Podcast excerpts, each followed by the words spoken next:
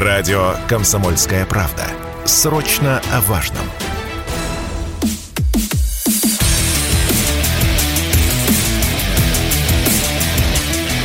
Программа с непримиримой позицией. Утренний Мардан. Всем здравствуйте! В эфире радио «Комсомольская правда». Я Сергей Мордан. Начинается последний на этой неделе эфир программы «Утренний Мордан» на радио «Комсомольская правда». Сегодня исторический день, не побоюсь этого слова. То есть даже на фоне того, что у нас что не день, то он исторический, вот, и вот сто процентов, когда ну, через какое-то время будут писать некую там монографию, посвященную 2022 году, вот буквально каждый день будет описываться видео, но если не головы, то такого да, части большой главы, абсолютно всеми историками. Но что будет сегодня? Значит, пока вы все спали, или не все, я, по крайней мере, спал уже в это время, а, Верховный главнокомандующий подписал указы о признании Херсонской и Запорожской областей независимыми территориями. А это необходимая формальность. Сейчас я вам просто объясню, почему. А Донецкая народная и Луганская народная республики, как вы помните, а, были признаны независимыми государствами еще 24 февраля. Собственно, с этого все самое интересное и началось.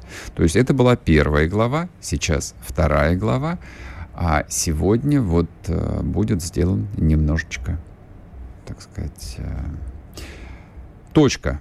Вот во второй главе будет э, поставлена. По крайней мере, я на это надеюсь. Не знаю, срастется это или нет. А, в три часа а, состоится церемония подписания вроде бы как договор, договоров о вступлении в состав а, Российской Федерации. Об этом сказал Песков, и я, в общем,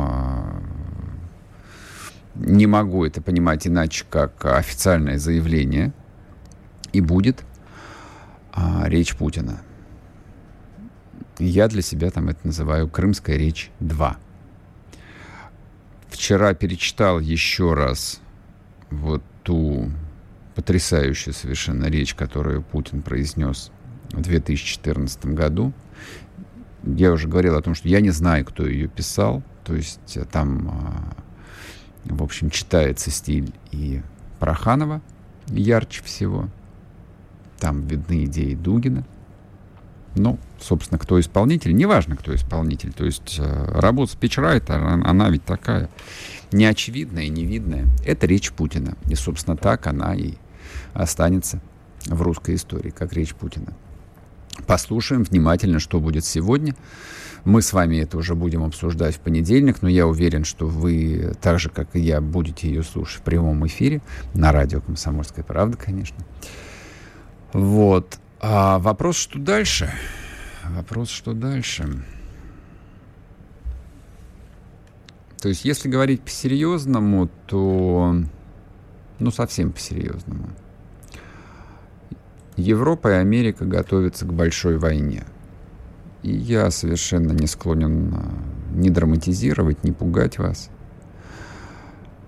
Командование сухопутных войск НАТО в Европе в закрытом режиме выставило 34 контракта на техническое обслуживание инженерных коммуникаций и сооружений бункерного типа. С 1 октября оплата труда и сверхурочная работа для офицеров НАТО и сотрудников штабов увеличена на 28%. С понедельника стартует закупка медикаментов, преимущественно для борьбы с радионуклидами и постоблучением, на которые Еврокомиссия выделила вчера 1,6 а, миллиарда евро. В усиленный режим работы с понедельника также переходят все спецслужбы Евросоюза, усиливается вооруженная охрана всех провластных зданий, воинских частей, складов боеприпасов, провианта всех категорий. Органы контрразведки Франции, Италии, ФРГ, Бельгии, Нидерландов, Финляндии, Швеции и стран Балтики приведены в усиленный режим готовности. С 25 сентября отменяются все отпуска для кадровых сотрудников Министерства обороны стран Евросоюза. Сегодня ночью в аэропорту Жешув, Польша, переброшен полк ПВО и 45 тонн боеприпасов к установкам «Патриот». Дополнительные силы охраны переброшены к военной базе «Рамштайн». С пятницы во Львове организуется закрытый квартал для переезда Верховной Рады, организации проживания самих депутатов, членов их семей. Это, собственно, вот к вопросу тех э, фантазеров, которые говорят, а давайте мы сейчас шандарахнем, а, значит, по Киеву, а теперь, а еще давайте шандарахнем по Львову. Дорогие мои, хорошие вы. А Львов, по факту находится под колпаком, под защитой э, батарей Патриот американских развернутых на территории Польши. Вот это вот условный аэропорт Жешув, с которого, собственно, идет э, отправка вооружений и боеприпасов на Украину, он рядышком с границей, насколько я помню, там 20 километров всего. Вот, собственно, как обстоят дела. А, ну и как все это понимать? Давайте проголосуем. Давайте проголосуем. На телеграм-канале Мардан запущен исторический опрос. Вы готовы к большой войне? Да. Нет. Я уже в Казахстане. Заходите, пожалуйста, голосуйте. Вот э, проголосовало сейчас 3000 человек, 2988. Ну, я думаю, что к концу эфира будет примерно 1020 человек. Озвучим мироощущение. Правда, любопытно на самом деле. А, почему важно то, что сегодня случится? Принципиально важно. И в чем отличие от Крыма, я хотел бы об, об этом отдельно сказать. А, Хр- Крым а, рассматривался и Западом, да на самом деле российскими а, элитами, как а, некий такой казус, то, что называется, сбой программы – по крайней мере, договорились относиться к этому именно так. А 2008 год Грузию ну, вообще постарались не заметить, но это было вполне себе объяснимо с точки зрения геополитики Грузии. такой вот геополитический евразийский тупик – там нет ничего абсолютно привлекательного с точки зрения транспорта, транзита. А, эта страна... Я уважительно отношусь и к Грузии, и к грузинской культуре. Просто прошу понять меня сразу, оговорюсь. А, ну вот с точки зрения геополитики, кроме там вот этого нефтепровода Баку-Джейхан, который тоже не является стратегическим, а всего лишь одним из а, ну, Грузия, конечно, такой элемент интересный был, а, и, конечно же, Вашингтон и НАТО к нему подбирались для того, чтобы ю- южную границу закрыть, но принципиального значения это не имело. На южном фланге у них было, есть и останется Турция. В любом случае. А Крым, а, ну а что Крым? Ну, все сделали вид, что ничего страшного. Да, наложили какое-то количество санкций. Да, потом ситуация вышла из-под контроля. Да, потом случился Донбасс.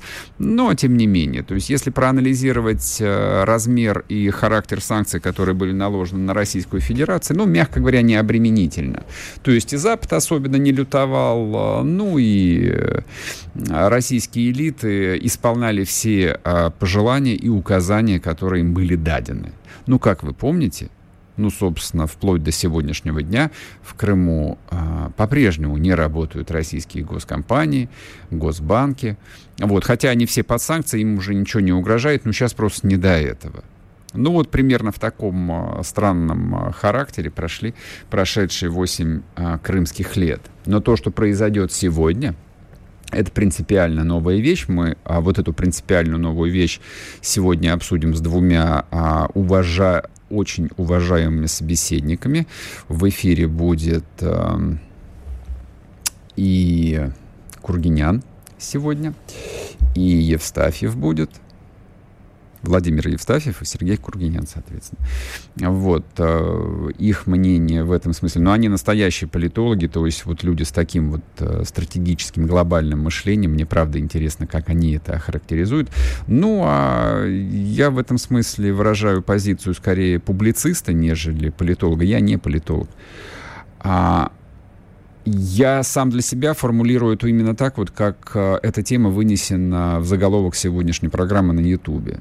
Вот ровно с этого момента РФ отвратительная аббревиатура, омерзительная аббревиатура, которая зачем-то была введена в наш а, политический обиход и довольно активно используется, вот это вот самое РФ сегодня превратится в Россию, которая ни у кого не спрашивает разрешения, которая не играет по чужим правилам. И за свою свободу не играть по чужим правилам готова платить. Это, собственно, такая вот очень традиционная игра а, в современном западном мире.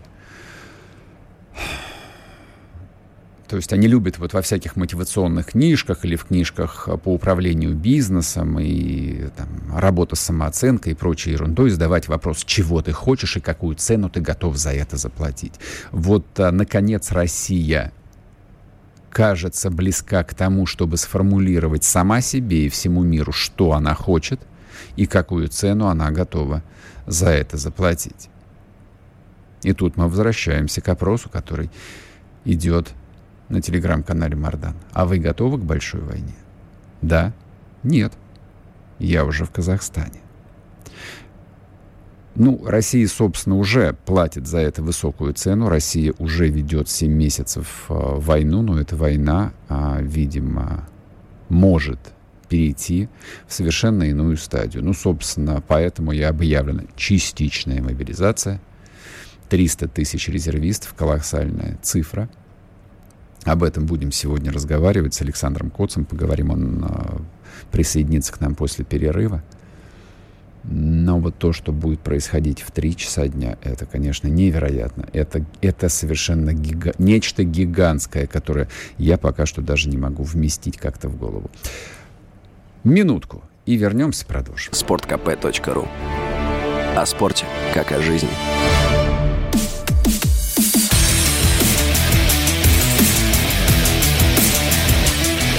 Программа с непримиримой позицией.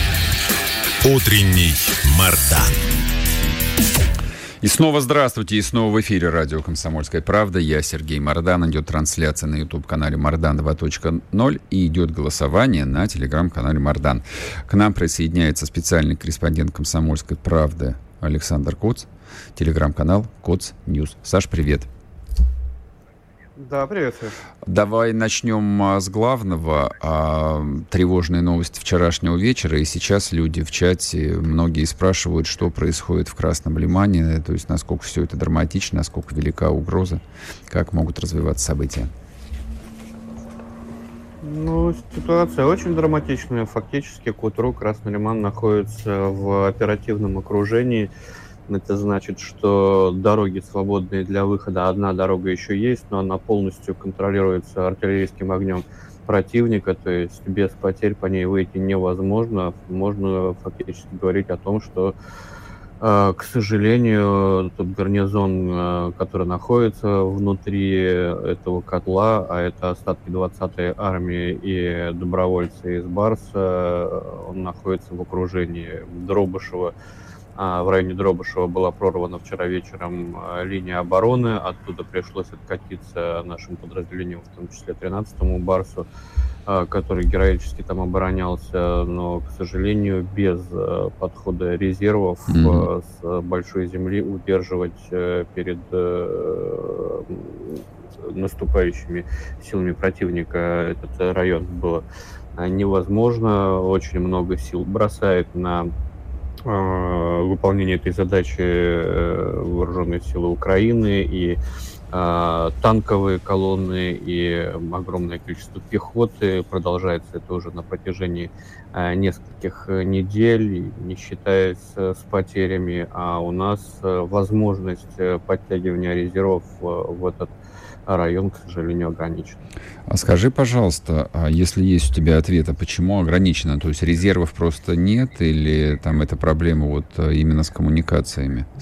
с, дату, с доступностью этого, этого района боевых Не, ну, действий? Ну, про, про, проблемы с коммуникациями, они, они всегда есть mm-hmm. э, в районе боевых действий, но у нас же мобилизация не от хорошей жизни Понятное э, дело. объявлена. У нас мобилизация объявлена от того, что у нас э, не, не хватает сил на огромный Э, фронт, растянутый от э, Херсонской области и фактически mm-hmm. до Харьковской, поэтому нет сил. Я не владею как бы по полным штатным расписанием да, да, на, на данный момент на, на, на это направление, что там у командования Западным военным округом в, э, в голове, что там у начальника штаба в голове. Mm-hmm. Ну, может быть, чуть-чуть не успели с мобилизованными, может быть, есть какой-то другой замысел но на данный момент ситуация такова, что в день, когда в Кремле будут подписаны бумаги о вхождении в состав Российской Федерации четырех регионов. Один из этих регионов рискует потерять часть своей территории. Угу. А что говорят военные, когда они ждут первые резервы вот из числа вот этих 300 тысяч резервистов, которые мобилизованы? Ну, видите, тут э, военным сложно что-то что, что, что, что-то ждать, э, потому что информация о том, когда, как, как долго продлится подготовка угу. э, моб-ресурса, она тоже такая противоречивая. Кто-то говорит две недели, кто-то говорит три месяца. Ну, наверное, э, какие-то, я так предполагаю, что как, какие-то должности, какие-то военно-учетные специальности э, не требует трехмесячной подготовки, да, ну, условно говоря, там пехота, которая будет э, стоять второй, э, во втором э, эшелоне обороны, ну, наверное, трехмесячная подготовка не, не сильно нужна. Те э, специальности, которые требуют какой-то дополнительной технической подготовки, наверное, да, будут готовиться дольше, но вообще после объявления мобилизации первых, э, первые подразделения вновь прибывшие э, ожидаются в течение двух недель, и mm-hmm. у меня большая надежда на то, что все-таки это будут не э, новые сформированные дивизии и полки, да, из необстрелянных людей, не нюхавших пороха, а все-таки ими будут разбавлять э, уже воюющие на подразделения, которые ориентируются на фронте, которые э, помогут э, вновь прибывшим э, обвыкнуться, обстреляться, чтобы не бросали вот эти новые подразделения без э, толковых командиров, которые уже воюют э, несколько месяцев, а то и несколько лет, и без э, людей, там, братьев по оружию, которые э, не пугаются от каждого взрыва, потому что все-таки есть разница между подразделениями, ну, условно говоря, Сомали, да, и, и, и обычной пехотой, которая впервые попала на линию фронта. Там, допустим, для обычной пехоты наступающие четыре танка это уже ужас, ужас, ужас, и угу. а, многие просто начинают отступать. А когда, допустим, на Песке заходит семь танков, то для Сомали это праздник. Они а, запускают их как можно глубже, чтобы интереснее было на них охотиться. То есть разница в восприятии э, происходящего э, прямо перед твоими глазами у людей с опытом и людей не обстрелянных, она совершенно разная. Ну вот то, что я знаю из первых рук, э, это попал под мобилизацию знакомый мне человек. Э, два дня назад уже он звонил матери, сказал, что уже в Нарафаминске и через две недели на фронт. Вот, хотя он служил, мягко говоря, давно. Мягко говоря, давно. Вот. Ну, две недели это стандартная подготовка, там, э, стрелковая. Э, надеюсь, не будут их там дрючить строевой Ну, вот очень хочется верить, да. Вот, э, вот надеюсь, что вот строевую подготовку как-то вот она выпадет из всего этого. А по поводу мобилизации. Вчера выступал Путин и, в общем, так дал политическую оценку, как это мероприятие проходило первую неделю вот, в своей традиционной такой мягкой, очень корректной манере, но, тем не менее, указал, в общем, на грубые нарушения. Ну, а если уж Путин так мягко говорит, значит, где-то там вот э, за закрытыми дверями происходит такой разбор полетов, насколько я понимаю. Ну, вообще, люди, которые знают Путина лично, я не думаю, что они согласились бы с твоей формулировкой, что он был мягок. Мне кажется, да. наоборот. А, он был вне себя, да. Внутри президента все, кипело и бушевало, да, потому что, видимо, все-таки есть у него каналы информации, а, по которым а, поступают там реальные сведения о происходящем, и судя по всему, это не только Генштаб, да, но mm-hmm. и какие-то а, другие каналы, поэтому а, а, все-таки он был очень сильно раздражен тем, что происходит. Единственное, что он сказал, а, чтобы было жесткое правило нали- наличия боевого опыта. Военного опыта, он сказал. Вот, военного, ну, тогда, тогда, тогда проще, потому что с боевым опытом, я не знаю, наберем ли мы 35-летних а, людей, которые все, все, все поголовно воевали в Чеченской республике. Да, я вчера просто Южные тоже вот при, так же, как ты, отреагировал на это и даже поторопился написать пост, который потом редактировал. Думаю, так, 300 тысяч. Да нет у нас 300 тысяч человек с боевым опытом, но объективно их просто нет и быть не может. Либо там нужно выдергивать ветеранов там самой поздней Второй Чеченской войны, да и то вряд ли там ну, 300 тоже, тысяч. знаешь, военный опыт, честно сказать... Армию вот, служил, да. вот. Я, я, я, я не вижу большой разницы вот на сегодняшний день между э, не служившим вообще и служившим 15 э, лет назад. Вот я не вижу никакой Если 15 разницы. лет ну, назад, ну, да, ну, практически э, стерт. Да, да, и 10 лет назад, и 5 лет назад. Угу. Но это то, к чему не, не, невозможно привыкнуть. Это все равно а, нужна подготовка, это все равно нужен личный опыт, угу. э, без которого ну, тебе никакие курсы подготовки к этому э, не, не подготовят. Это совершенно, совершенно новое ощущение, совершенно новые условия э, боевых действий. И никакая срочка, там, которая год, год там где-то проволандался, ну, тебя, у тебя нет преимущества перед неслужившим человеком. Вот По правда. большому счету, да, абсолютно а, с тобой поэтому, согласен. Поэтому, поэтому тут все зависит от э, того, кто тебя будет готовить. Но вот я знаю, что некоторые... Не, не, некоторые... Не... Да, Саш. Так, отвалилась у нас связь, насколько я понимаю.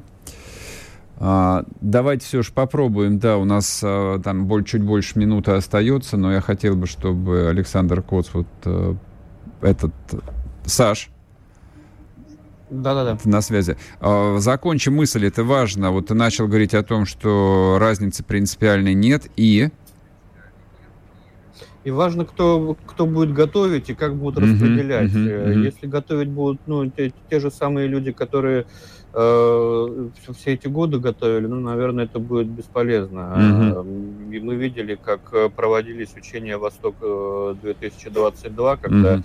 артиллерия выстраивалась в чистом поле э, в одну прямую линию, и э, полчаса долбила по заранее известным целям. Так ну, нельзя сейчас учить. Это как обычно. Да, да, да. Это мы видели. Эта артиллерия была бы уничтожена на фронте. Угу. А вот, а если здесь будут учить, как вот сейчас некоторые подразделения мобилизованных проходят обучение, в том числе с людьми, имеющими опыт специальной военной операции, а если к, к этим учениям еще будут привлекать офицеров первого, второго корпуса, mm-hmm. которые здесь себя проявляют иногда лучше, чем некоторые российские подразделения, а, и имеют связь нам, и имеют экипировку лучше, чем mm-hmm. некоторые подразделения российской армии, это будет вообще здорово. А если вновь прибывших будут распределять вот по этим подразделениям первого и второго корпусов, это будет вообще чудесно.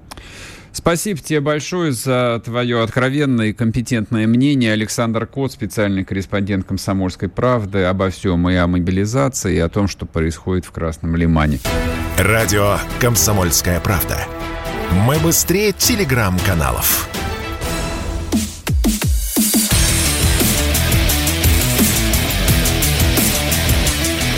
Программа с непримиримой позицией. Утренний Мардан. И снова здравствуйте, и снова в эфире радио «Комсомольская правда». Я Сергей Мардан. Идут... Так, так, так, идет трансляция на YouTube-канале Мардан 2.0. Смотрит, в общем, ну так, я бы сказал бы, прилично людей, но эти приличные люди а почему-то забывают нажимать кнопку «Нравится». Будьте любезны. Так, я напоминаю, я напоминаю, вот а, тут же в течение недели все переживали и не понимали, а вот а зачем мобилизация и вообще к чему это все, а нам обещали контрактную армию, ну вот и, про, и прочую вот эту вот а, ерунду, которую, в общем, нужно выкинуть как а, мусор, который забыли за шкафом.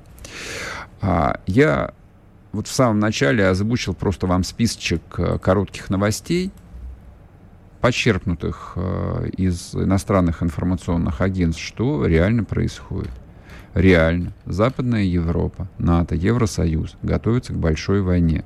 То есть вот те мероприятия мобилизационные, которые происходят в Европе, это не просто демонстрации какие-то, то есть это не просто заявления бессмысленных людей, то есть это не то, что там что-то сказала Урсула фон дер Ляйен или там какая-нибудь э, госпожа Трасс, нынешний премьер-министр Великобритании, я бы об этом не стал говорить.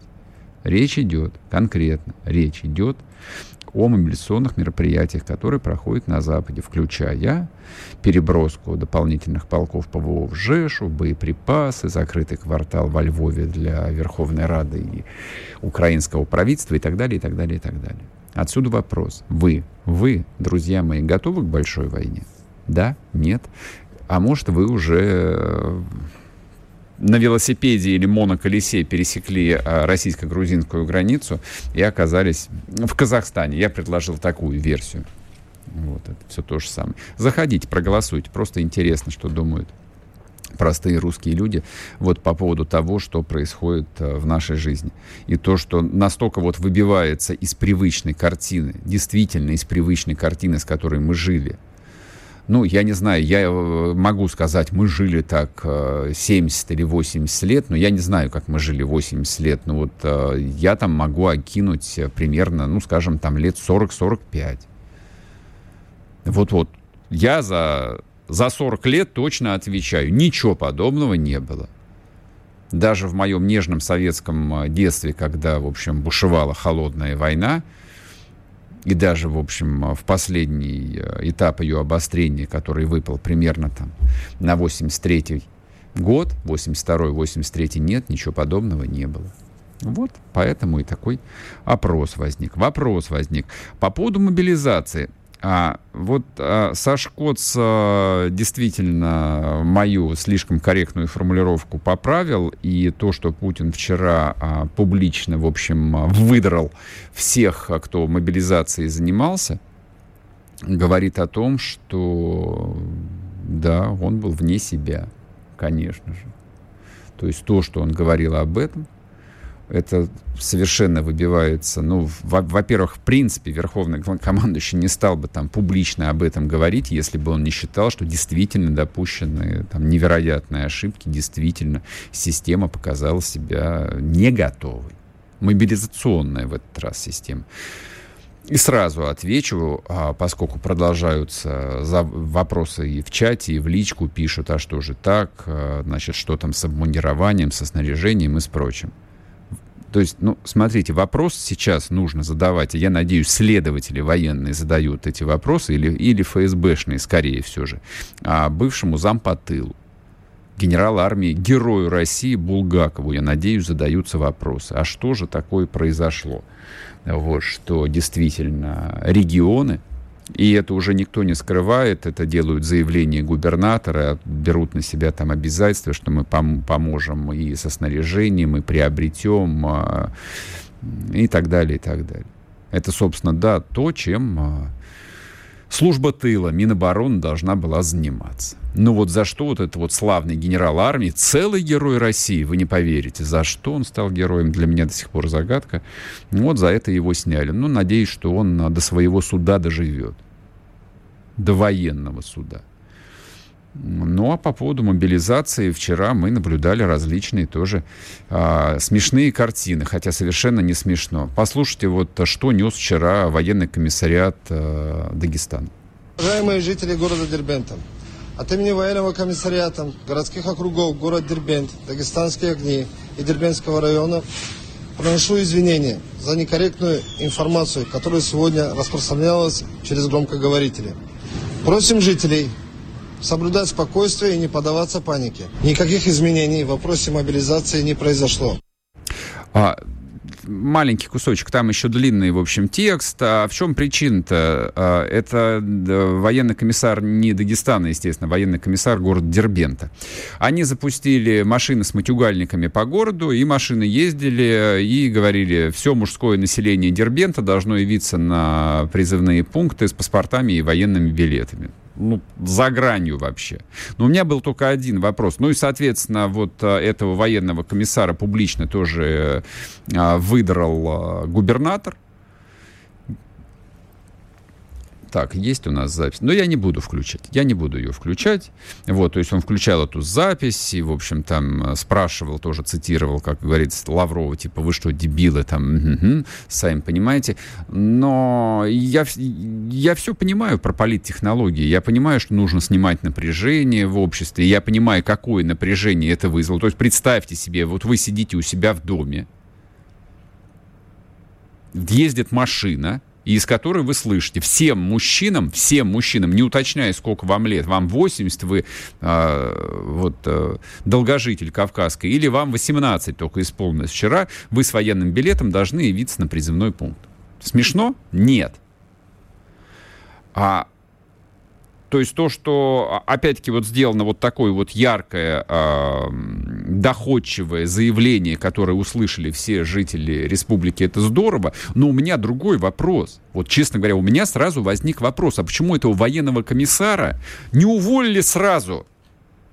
Почему его сразу просто банально не уволили? То есть он человек как минимум некомпетентный, он не на своем месте. Он совершил, в моем представлении, хоть я и не юрист, должностное преступление. Какие к чертям собачьим извинения? Вы себе как представляете? Офицер, а он, я не помню, он подполковник или полковник, публично извинялся на камеру. Где это видно, чтобы российский офицер извинялся на камеру? Что вообще происходит? Ну, хорошо, ладно, в спешке придумали, как решить э, вот частную задачу, но частная задача не решает принципиальных э, проблем. Два дня все социальные сети забиты видосами из э, Екатеринбурга. То есть э, губернатора э, Куйвышева там кроют э, в 10 слоев. Правда, не очень понимаю, почему именно его назначили виноватым за то, что мобилизованных там в чистом поле оставили, и они там жгли костры. То есть почему его, почему не военного комиссара или вышестоящих генералов, почему им не предъявили?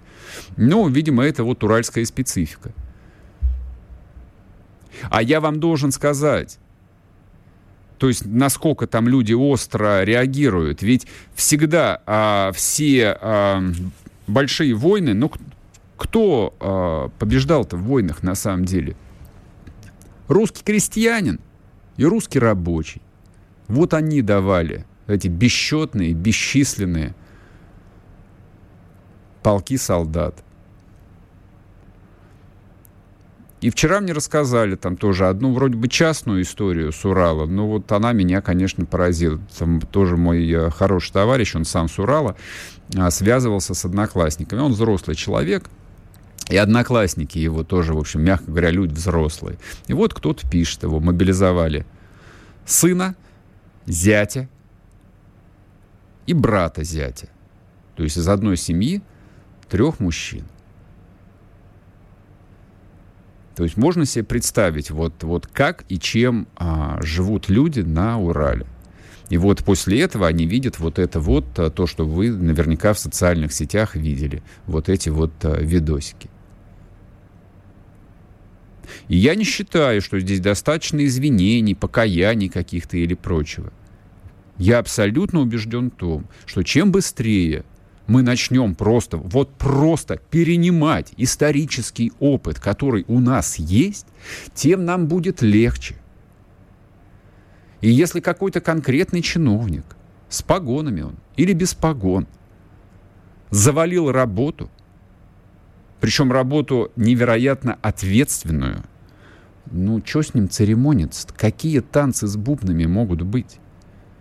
Пусть радуется, что до сих пор военное положение не объявлено, и его по приговору тройки а, не приговорили, а просто сняли. Ну и нет, а если воровство или э, там должностные преступления, конечно, встать, суд идет и вперед.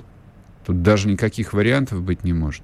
Кстати, это касается многих вещей. Это касается и работы экономики, это касается и гособоронзаказа и наличие обмундирования, и техники. И, кстати, это касается и работы э, с диверсантами на освобожденных территориях.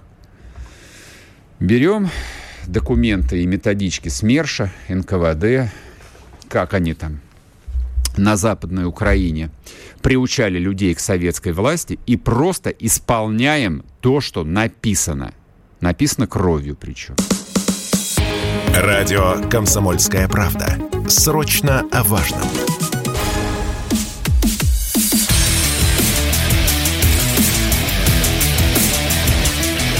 Программа с непримиримой позицией.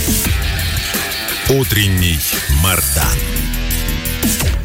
И снова здравствуйте, и снова в эфире радио «Комсомольская правда». Я Сергей Мордан. А, я а, закончу все же тему, про которую начал говорить в предыдущей части, потому что а, вчера мне слушатель прислал а, в электронную почту феноменальную совершенно новость. Я даже обомлел.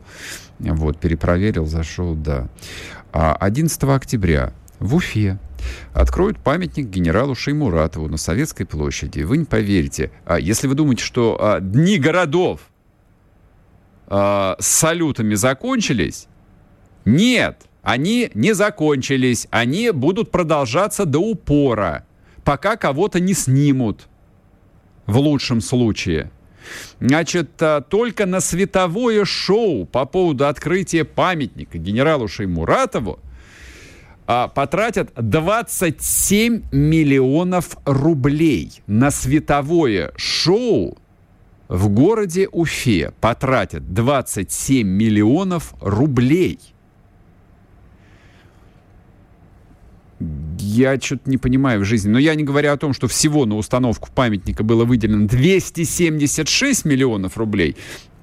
А тут, э, поскольку я э, сталкивался вот э, с этой увлекательной модой российских чиновников, она возникла некоторое количество лет назад на установку памятников, имею представление, насколько вот эта вот выделенная сумма 276 миллионов рублей отличается от того, сколько реально а, было потрачено на этот важный, нужный памятник. Это славный э, генерал, э, герой Отечественной войны, уроженец Уфы.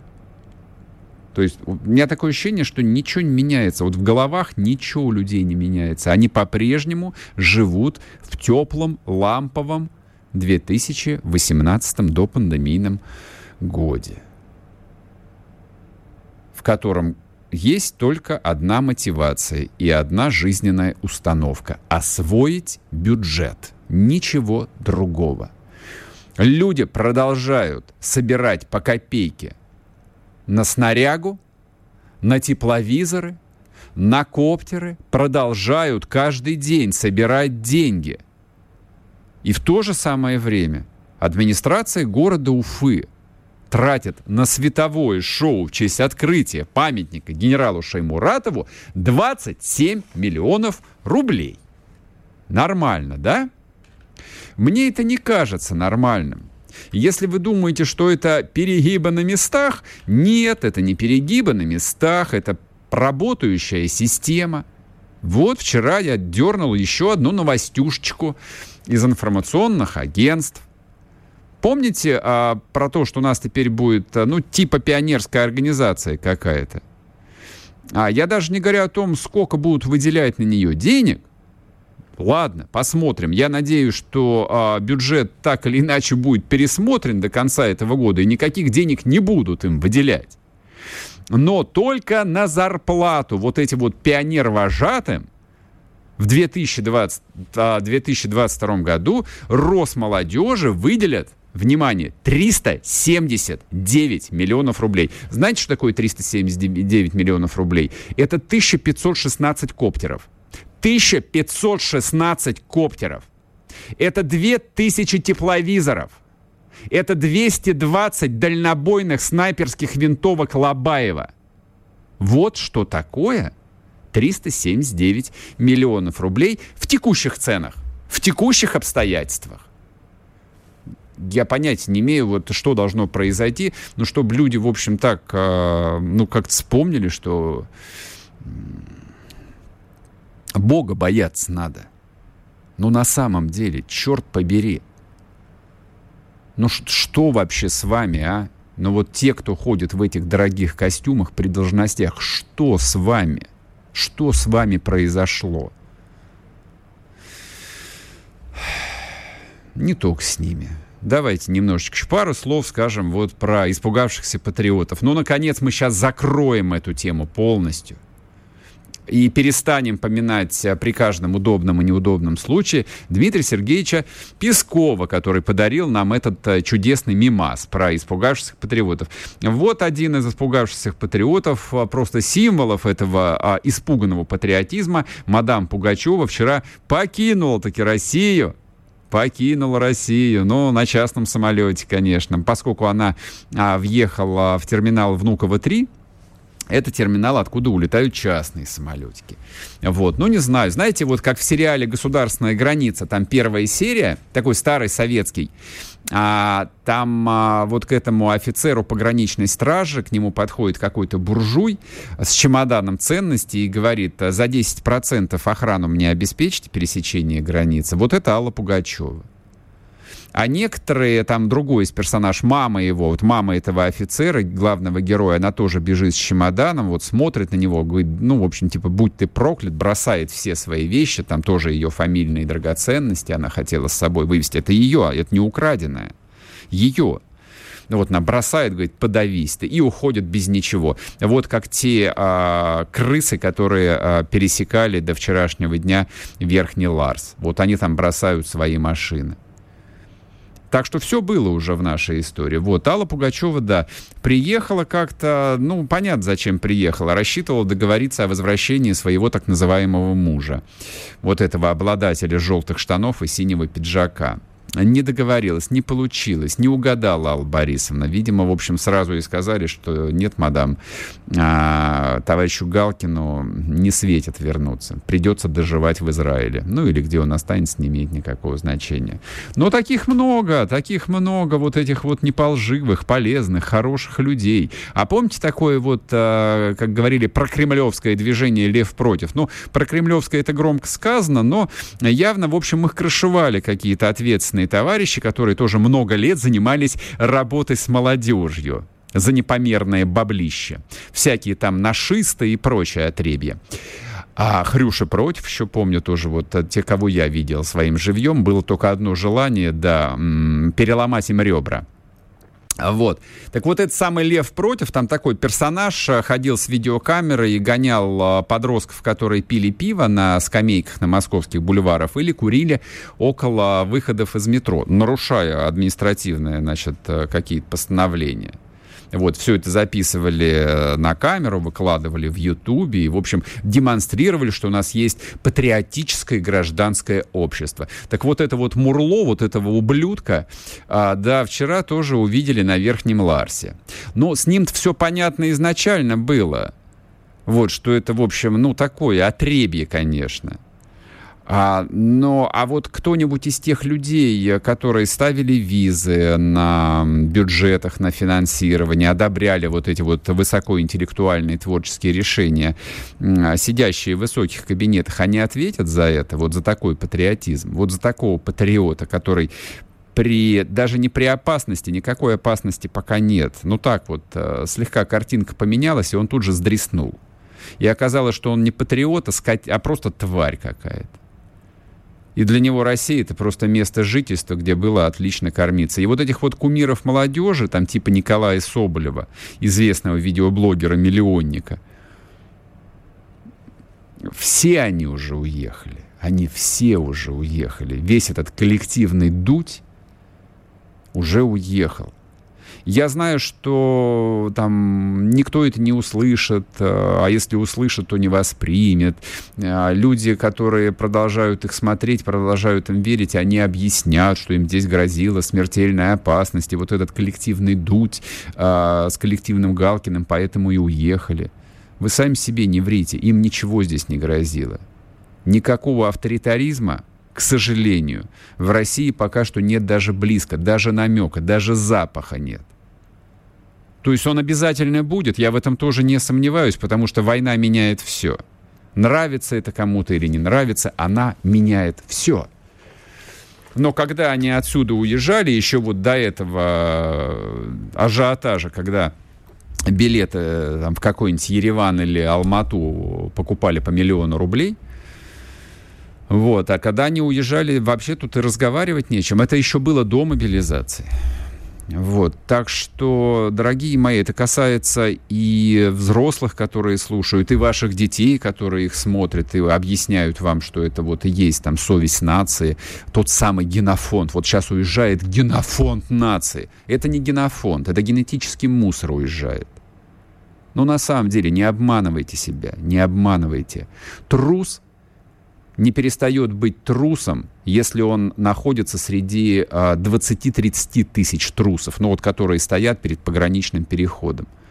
Не перестает, ничего от этого не меняется. И вот этим людям, им все равно с этим придется жить. Так или иначе, им всю жизнь с этой мыслью придется жить. Эти десятки тысяч мужчин, расписавшихся в собственном ничтожестве, никчемности, моральной импотенции, будут жить с этим воспоминаниям о Верхнем Ларсе. И женщины их, конечно же, сделают вид, что они все понимают и поддерживают их в этом умном решении, но нет никаких сомнений в том, что эта женщина будет всю жизнь помнить, что рядом с ней дерьмо, на которое точно нельзя положиться. Вот, собственно, все. Вот так вот сложилась картина. Есть те, кто уехали, да, на велосипедах в Верхний Ларс, а есть те герои, да, которые грузятся в автобусы, шнуруют свои берцы и едут в пункты подготовки. Радио «Комсомольская правда». Мы быстрее телеграм-каналов.